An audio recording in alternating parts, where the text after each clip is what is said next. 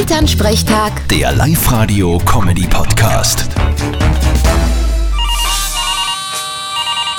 Hallo Mama. Grüß dich, Martin. Du, ich sag das, die Japaner, die sind schon faszinierend. Aha. Waren leicht welche am Hof und haben alles fotografiert. Ha, das nicht. Aber was die alle erfinden, das ist schon ein Wahnsinn.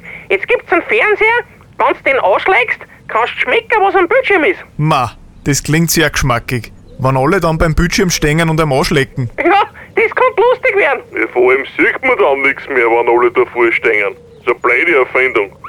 Ja, da braucht halt dann jeder einen eigenen. Aber gut könnte das schon sein. Was meinst wenn du zum Beispiel Silvia kocht schaust, brauchst du nur drüber schlecken und weißt gleich, wie das Essen schmeckt. Ja, das könnte schon gut sein. Blöd wird's, wenn's drüber schlägst und es rennt gerade eine Werbung für WC-Ente. ja, oder für einen Insektenspray. ja, da vergeht's dir dann. Ich warte auf die Bierwerbung. Das könnte gut schmecken. Ja, aber vom Bildschirm anschlecken kriegst du nur noch mehr Durst. Das ist auch blöd. Gegen einen Durst trinke ich aber eh kein Bier. Aha, was denn dann? Einen gespritzten Most. Vierte Mama. Ja, bitte, Martin. Elternsprechtag. Der Live-Radio-Comedy-Podcast.